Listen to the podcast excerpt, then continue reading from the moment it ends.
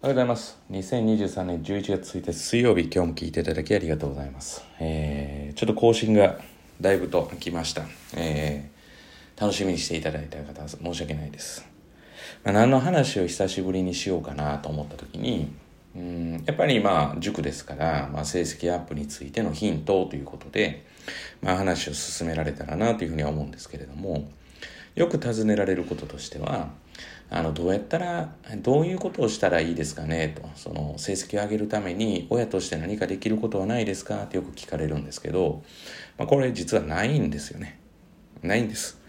あのむしろないというよりも発想逆転であのな何をしたらいいんですかではなくて何をしてはいけないんですかの方が大事だっていうことですね。何をしてはいけないっていうことの方が難しいんですよね。さあ難しいに決まってるんですよね。我が子であったとしても自分のことじゃなくて人のことでの要は相談ですから。自分のことだったら全然そのしていいことしてはいけないことというよりも、まあ、自由にこう考えてできるんですけど。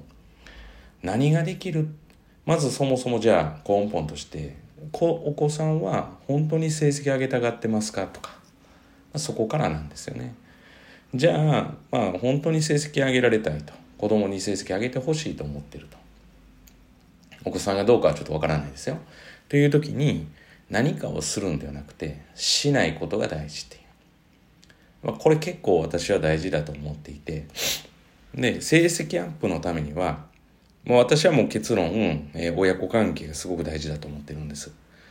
親子関係がちょっとこう、いがみ合ってたとしても成績上がってる子いますよねって。それもともとの地頭がいい子です。だからそこはちょっと除いて、一般的に一番多い層だっていうふうに考えて、一番多い層の人を対象にっていうふうに考えて、じゃあ、あの、成績上げるためにって言った時に、やっぱ親子関係大事で、お互いニコニコしていられることが大事です。でこれを保てる手段であれば、どれを講じてもいいと思います。ただ、勉強に対しておそらく何をしたらいいですかっていうのは、具体的にこういう付き添って、例えば英語これだけ、数学これだけだと思うんですけど、これをしてニコニコの関係でいられるんだったら全然問題ないです。いやでもなんかよく話に聞くそのお友達のところ聞いたら結構ちゃんとテスト直しとかも一緒に見て、まあ、最近お父さんが結構されたりとかって言ってよく聞くんですけどそれお子さんが嫌がってなかったら全然問題ないですよ。だってニコニコで入れるわけですから。このこの時点ならその時点でこの話は終了です。そうじゃなくてですね、まあ、大半が多分、まあ、今聞かれてる方っていうよりもほぼ大半がそのいがみ合うことになるはずなんです。何か強制的にやらせようとすると。でそれが、まあ、抑えが聞いてたのが小学校でって言って、まあ、抑えが聞いてた聞いてないの話じゃないんですよね。で中学校に入って聞かなくなったってそりゃそうですよ。成長してるんですから、まあ、もう無理ですよ。はい、だそれを、まあ、抑え込もうと思ったら親側の工夫はいりますよね。で今工夫じゃあその工夫を教えてくださいってね。それはしないことが大事なんです。でそのしないことリストまず何なのかって言った時にもう絶対やってはいけないのはあなたのためっていう言葉を使うことです。もうあなたのためを思ってるんでしょう。誰々のためを思ってるんでしょうって言って、えー、大体この言葉を発する時はその人のためを思って言ってないです。はい。全然分かってないお母さんとかっていうふうに、えー、子供たちは思ってるはずです。だってそのためだったらそんな発言にならないんだもんって子供は冷静に思ってます。だから、えー、まあまあ言ってみたらあなたのためを言わない、まあ、まずこれが一つです。で二つ目、えー、日常をちゃんと把握していないのに、えー、急に何かあったらポッと湧き出たことに対してとかえー、と要は結果に対して、えーまあ、ぐちぐち言わない。これもあるあるです。まあお父さんあるあるですねこれは。単身赴任先から帰ってきてたまたま見つけたテストで怒るって。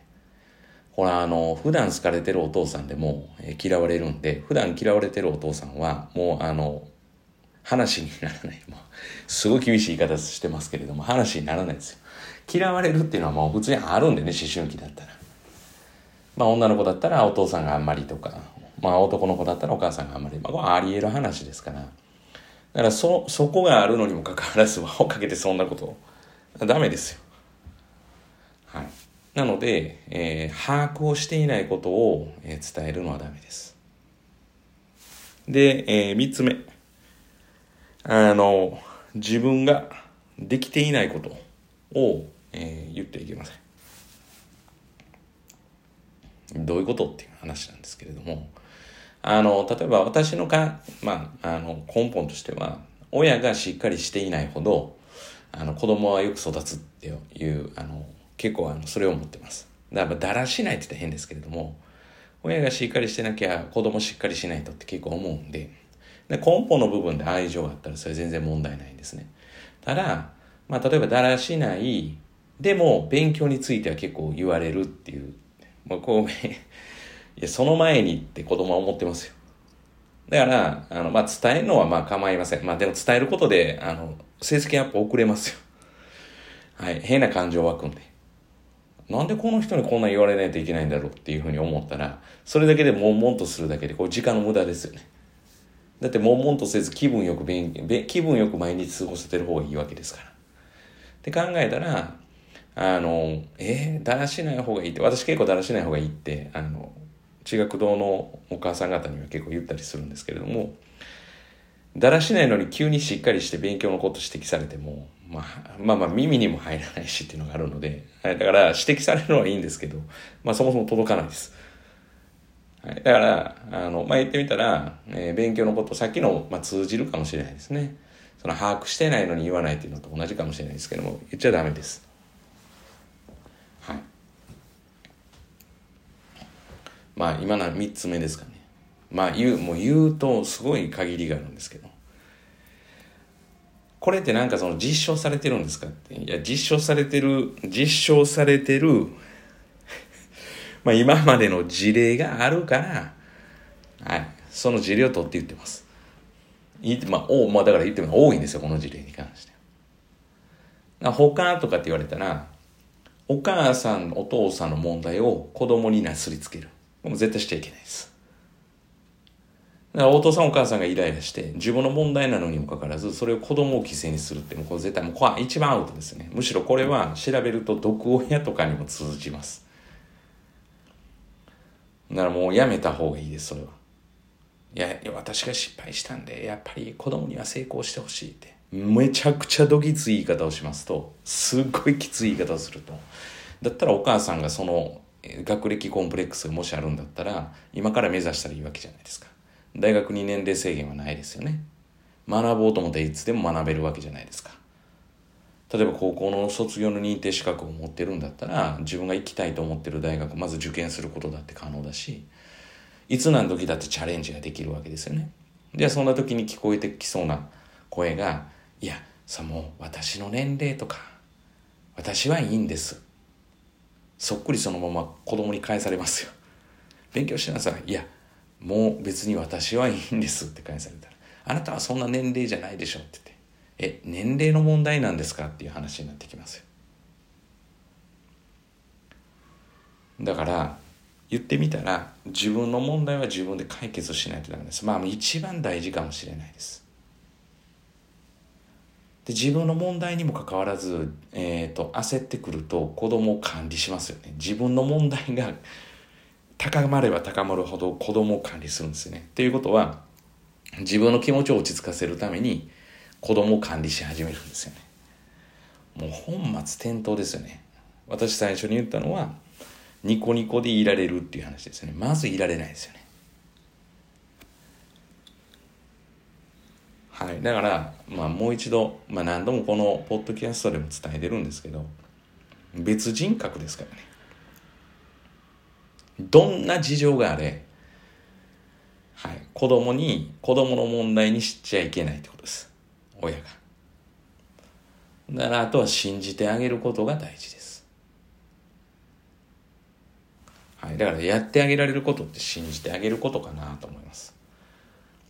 非常に厳しい言い方ですけれども、はい。まあ大体、今のでいいんじゃないかなと。禁止事項で言うと。まあ、一番最後が重たいかもしれませんね。あなたのために発言、本当やめた方がいいです。はい。もう今すぐやめた方がいいです。あなたのためじゃないはずなんで。はい。成績上げるのに、親子関係が絶対に私は鍵を握ると思ってると。うん、だからやっぱここがスムーズなところは勉強し始めた時に非常にスムーズに成績上がっていきますよね。いやその勉強し始めるっていうのがそれも個人の問題ですよね。で勉強し始めた時にどうしたらいいのかっていう時に本来塾があるんですよね。だから塾って勉強して教えてあげてくれるところだと思ったんでそれはそうなんですよ。でもそうしようと思ったら基本の部分がっていうのが私はあるのでその結構提あの提案をしてるってもうそんなことつべこべ言わずにあげてくれるところでいいんですって。それはそれでいいと思います別に。はい。私は結局そこ上がらないと思ってるんで。ですからあとは何ですかね。してはいけないことっていうかあとできることで言うとアップデートですかね。あのもう親の世代とか私たちの世代の時と違いますよ。あ子供の素質とか変わらないですでも環境があまりにも違いすぎるので感じ方とかそのまあなんて言ったらいいんですかね考え方のステップその論理的に考える時の考え方とか感情での受け止め方とかもうこれ全く違いますよだから、なんて言ったらいいんですかね。はい、まあもう本当に、うん、叱らない方がいいと思います。極論で言うと。あの、叱る時って、やっぱ人としての道が外れた時は叱らないといけないと思うんですけど、こと勉強っていうことで言うと、うん、まあ、やってなかった本人の問題ですからね。なもうどうにもならないって言ったら変な言い方ですけれども、まあ、本人が動かなかったらどうしようもないですよね。でもしかしたらその動いてない原因って大人側にある可能性がありますよっていう、まあ、そういう回かもしれないですね。ということであの、まあ、教育的毒親って言っていいんですかね。は今の逆にしてるっていうふうに考えてもらっていいと思います。なんか急なふわっとあった自分が生まれた不安を押し付けてるとか。あなたのためってめちゃくちゃ言ってて実はあなたのこと全然考えずに言ってるとか。把握もしてないのにその時の感情を自分でぶつけてしまってるとか。自分の、まあ、保身のためにエゴのために動かしてるとか。でも冷静に考えたらですよ。本当に冷静に考えていただいたら伸びるわけないですよね。そんなんで。親子関係がニコニコうまくいってるんだったら問題ないです。そういうふうにバーッと口出してもう右から左で流しててすぐ忘れるようなお子さんだったらいいんですけど逆に感受性強かったらどんどんどんどん貯めていきますよ。うん、なのでまあそのあたりですよね。かなっていうふうに思います。だからできることできないことって言って、まあ、ちょっと今ごちゃごちゃになりましたけれども。まああの本当にですねその流れながらやってることなので流れに沿ってなんでそのお子さんお子さんによっても違いますから。まあ本当に困られたらあのご相談ください。そのケースそのケースでやっていくことは変わっていくかなっていうふうに思います。だしそのケースそのケースっていうぐらい、えー、簡単なものじゃないです。まあか物事自体はシンプルなんですけどやっぱり複雑なものが混じってますから。